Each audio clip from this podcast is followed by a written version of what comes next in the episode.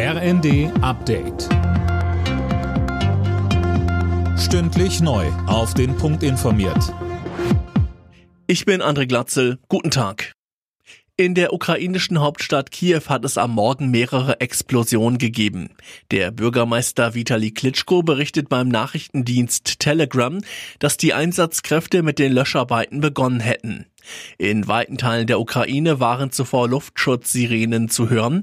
Angenommen wird ein Raketenangriff der russischen Armee. Weitere Informationen wollen die ukrainischen Behörden im Laufe des Tages bekannt geben. Der Städte- und Gemeindebund verlangt nach dem Auslaufen des 9-Euro-Tickets eine Nachfolgelösung. Es müsse ein bundesweit gültiger, einheitlicher und günstiger Tarif folgen, so Hauptgeschäftsführer Landsberg im Handelsblatt. Einzelheiten von Lisa Hofmann. Wir brauchen keinen kurzen ÖPNV-Sommer, sondern ein flächendeckendes ÖPNV-Land, sagte Landsberg der Zeitung und verlangte auch gleich mehr Geld von Bund und Ländern. Nur damit sei es möglich, mehr Busse und Bahnen fahren zu lassen und auch die tariflichen Angebote Angebote deutlich zu verbessern.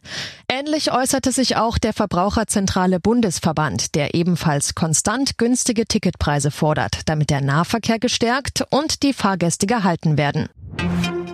Unterdessen sind wie schon gestern viele Regionalzüge auf Strecken unter anderem an Nord- und Ostsee stark ausgelastet. Nicht jeder mit 9-Euro-Ticket kann mitgenommen werden. Ein befürchtetes Chaos an den Bahnhöfen oder in den Zügen bleibt weiterhin aus.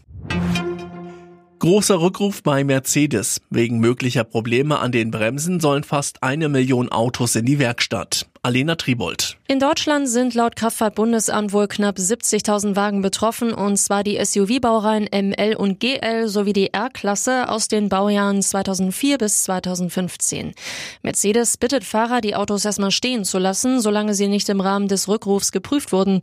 Das Problem, eine mögliche Korrosion am Bremskraftverstärker. Im schlimmsten Fall kann die Bremse ausfallen, heißt das. Alle Nachrichten auf rnd.de